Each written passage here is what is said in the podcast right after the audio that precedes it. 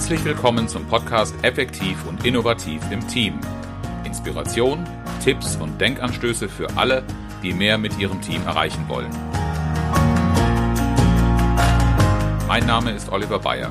Ich verhelfe Teams zu mehr Leistung und neuen Lösungen.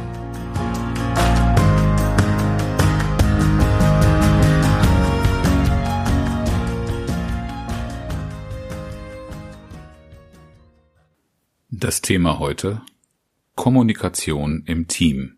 Wie Sie zufriedener und wirksamer miteinander reden.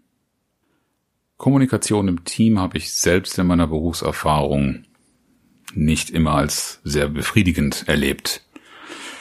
Ich habe selbst oft das Gefühl gehabt und das natürlich auch oft gehört, ähm, nicht richtig informiert worden zu sein, nicht die Dinge zu erfahren, ähm, die wichtig für mich sind, äh, nicht das rüberbringen zu können, was mir wichtig ist.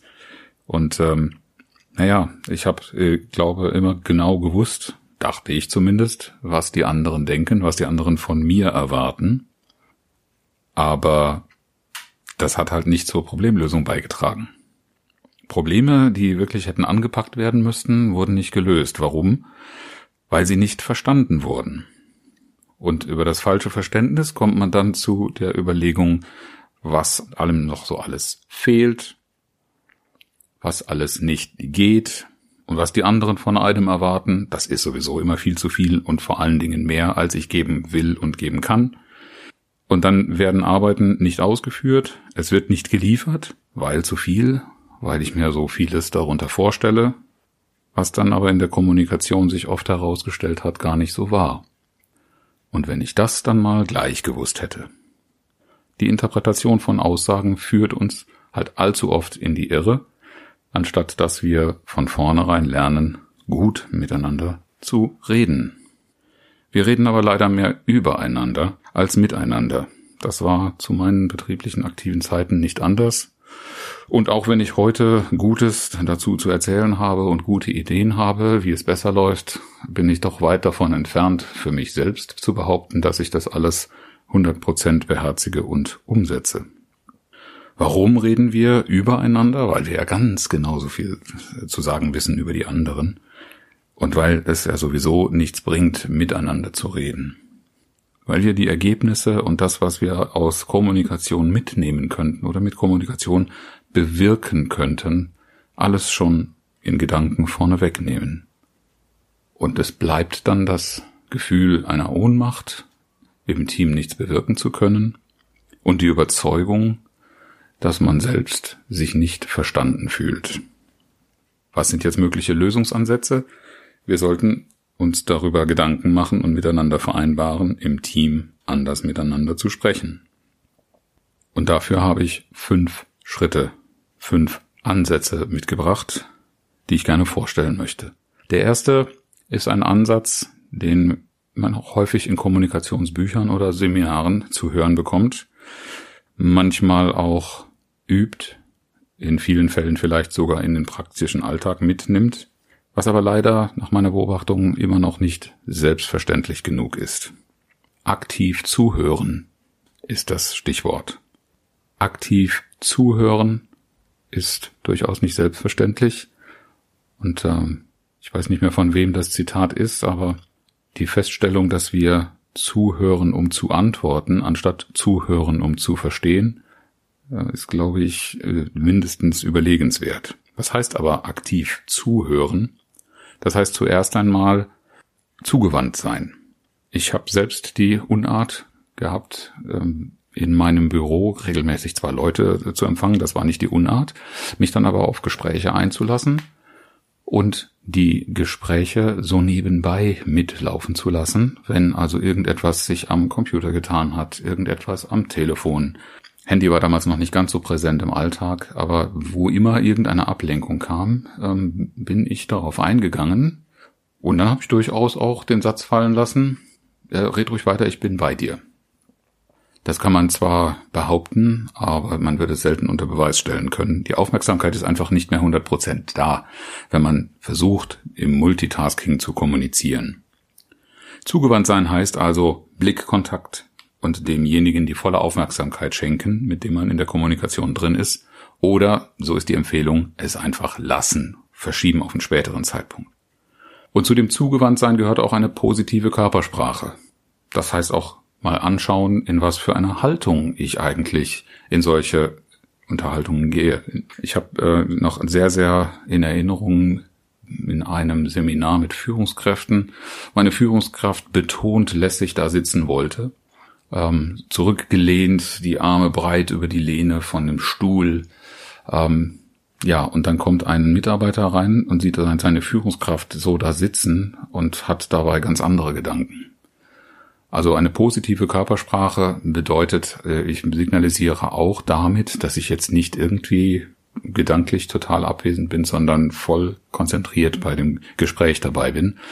Und ähm, man darf auch trotz aller Konzentration äh, ein Lächeln auf den Lippen haben oder zumindest, ähm, das sind die Aufforderungen, zur Grinsekatze zu werden, aber einen positiven und nicht einen zu staatstragenden Gesichtsausdruck zu haben, so wie es dem Gespräch, der Gesprächssituation und meiner Beziehung zum Gegenüber angemessen erscheint. Ja, Aufmerksamkeit zeigen bedeutet durch die Dinge, die wir jetzt schon kennengelernt haben, einerseits es zu signalisieren, aber auch, wenn ich längere Zeit Ausführungen zuhöre, ab und zu mal durch ein Nicken und ein bestätigendes Ja, das Ganze äh, zu zeigen, ja, ich bin bei dir. Ich folge meinem Gesprächspartner. Das sollte nicht äh, in einen Akkord Ja, Ja, Ja laufen, aber schon ab und zu mal zeigen, nicht nur durch den Blickkontakt, sondern auch durch eine entsprechende Gestik. Ja, ich bin noch dabei, ich verstehe. Äh, und wenn es dann mal keinen Anlass dazu gibt, Ja zu sagen, dann durchaus auch mal rückzufragen, beziehungsweise ab und zu mal zwischendurch das Wort zu ergreifen und zu paraphrasieren, was meint, dass das, was ich gehört habe, in eigene Worte zu fassen und meinem Gegenüber, der mir das erzählt hat, durchaus nochmal die Bestätigung abzufragen, habe ich dich so richtig verstanden?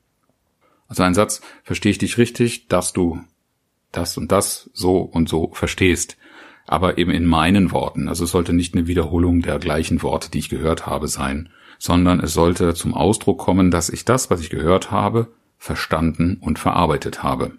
Solches aktives Zuhören ist nach meiner Beobachtung und Erfahrung nicht so selbstverständlich, wie es sein sollte, wenn wir die Qualifikation, äh, die Qualität der Kommunikation im Team erhöhen wollen.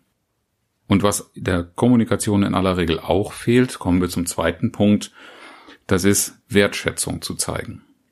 Und Wertschätzung zu zeigen meint nicht bei jeder Gelegenheit in Lobhudelei zu verfallen, wie mir das gelegentlich zurückgetragen wird, wenn ich das Wort zum Thema Wertschätzung ergreife, sondern auf Beiträge anderer Bezug nehmen.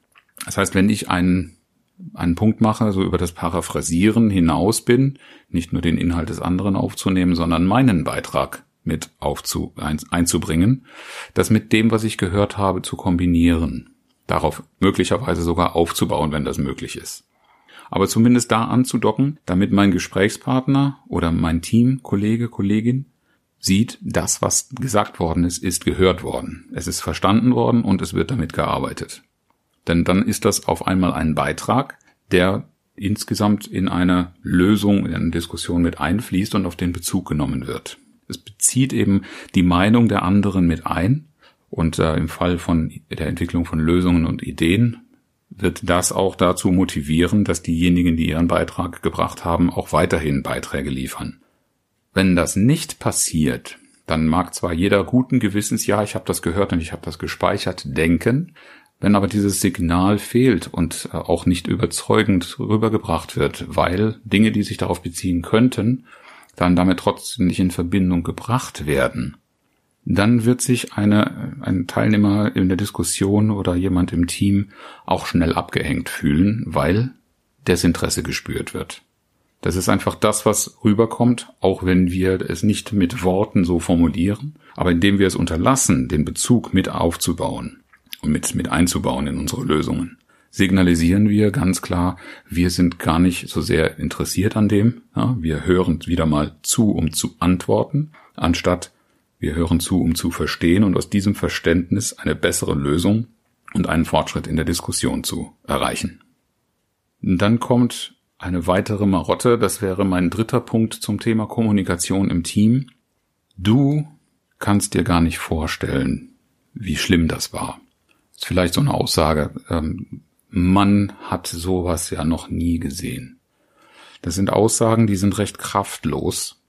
Warum? Weil sie nicht auf meine Person und meine persönliche Perspektive Bezug nehmen. Noch schlimmer wird das Ganze, wenn diese Worte Mann oder auch wir oder so eine Verallgemeinerungsformulierung äh, äh mit S.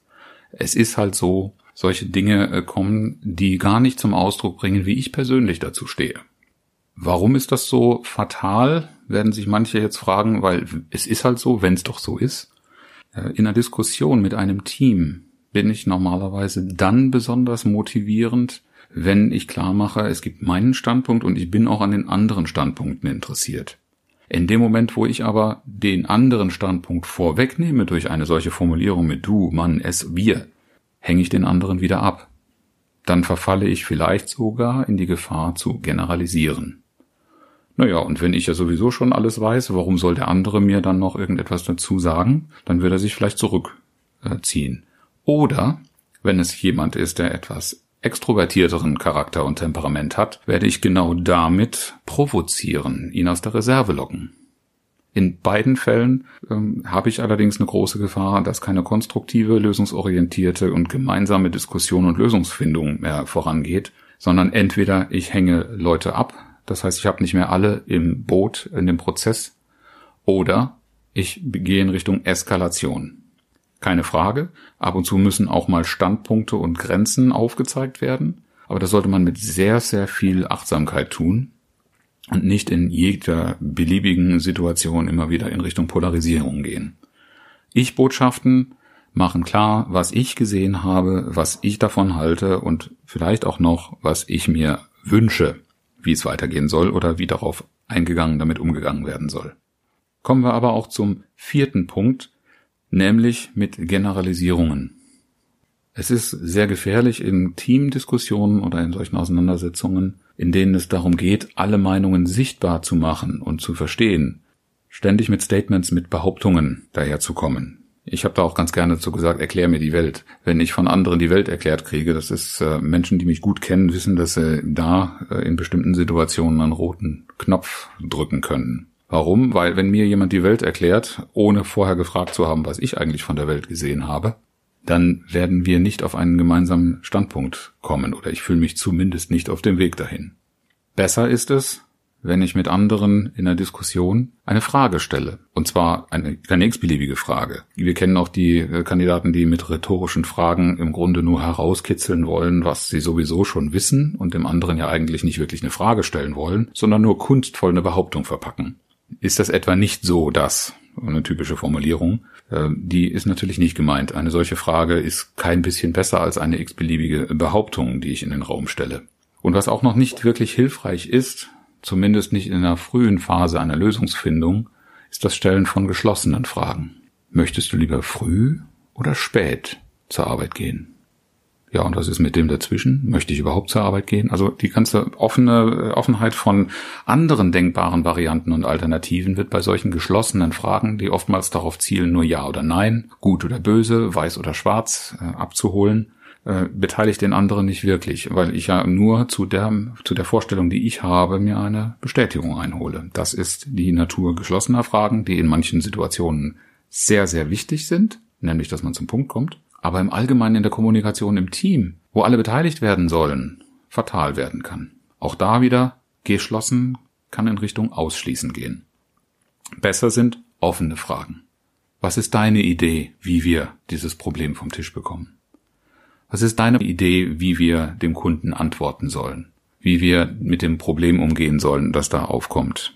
Wie ist überhaupt deine Sicht? Was ist das Problem daran? All solche Fragen, die dem anderen auch einmal abverlangen, einen Standpunkt zu äußern, zu formulieren, der zweifelsohne da ist, aber je nach Teamkultur normalerweise gar nicht zur Sprache kommt.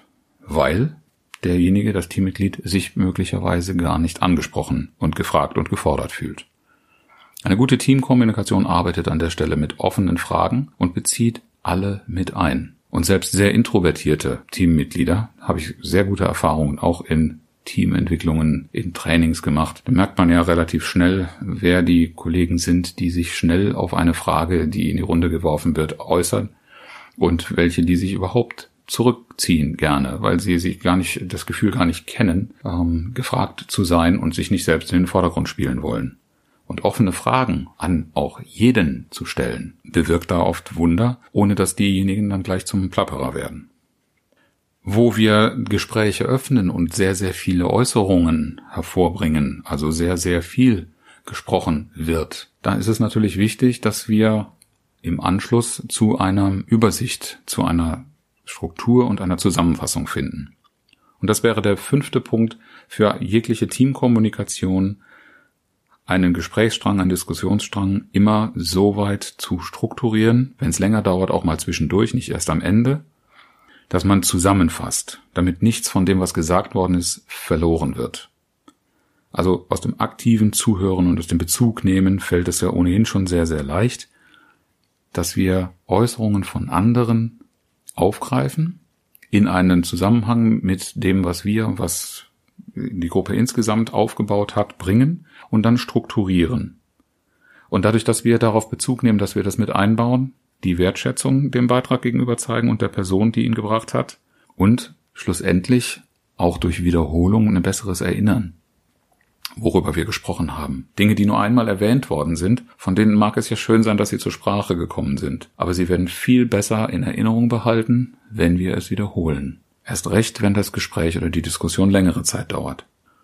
Und dann sind wir in solchen Diskussionen häufig mit Lösungen oder mit Prozessen und Arbeitsschritten mit der Organisation beschäftigt. Und deshalb ist eine Struktur hilfreich in zeitlicher Hinsicht, Dinge oder Schritte zu ordnen, so dass man dann auch auf nächste Schritte zu sprechen kommt, bevor man auseinandergeht, dass man inhaltliche Struktur gibt, wenn viel Information da ist, es geordnet zu halten.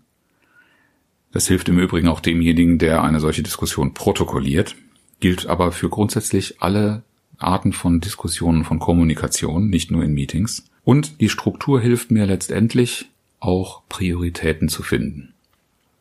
Denn wenn ich eine große Masse von Punkten habe und keinerlei Ordnung da reinbringe, womit sollte ich dann anfangen? Dann ist die Gefahr groß, dass das Erste, was mir unter die Augen kommt, auch zuerst erledigt wird. Fassen wir also zusammen. Erster Punkt. Aktiv zuhören. Hören Sie zu, um zu verstehen, zeigen Sie Wertschätzung und hören Sie nicht nur zu, um zu antworten. Zweiter Punkt. Wertschätzung zeigen durch Bezug nehmen auf andere auf Beiträgen aufbauen, sie in eigene Überlegungen einbinden. Dritter Punkt. Sprechen Sie in Ich-Botschaften. Verallgemeinern Sie nicht und stülpen Sie nicht anderen oder auch ganzen Gruppen Ihren Standpunkt, Ihre Sichtweise über. Viertens. Stellen Sie Fragen, statt Dinge zu behaupten. Selbst wenn das, was Sie zu behaupten haben, richtig ist, lässt es doch den Standpunkt und die Sichtweise anderer außer Acht und ist nicht so leicht zu akzeptieren, als wenn auf eine Frage die gleiche Antwort von dem anderen kommt. Und Punkt 5. Ergebnissicherung durch Zusammenfassen und Strukturieren. Zum Schluss noch das inspirierende Zitat. Sprechen die Menschen nur von Dingen, von denen sie etwas verstehen? Die Stille wäre unerträglich. Quelle leider unbekannt.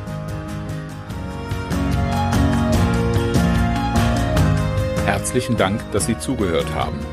Mein Name ist Oliver Bayer und ich freue mich, wenn Sie beim nächsten Mal wieder dabei sind, wenn es heißt Effektiv und innovativ im Team. Inspiration, Tipps und Denkanstöße für alle, die mehr mit ihrem Team erreichen wollen.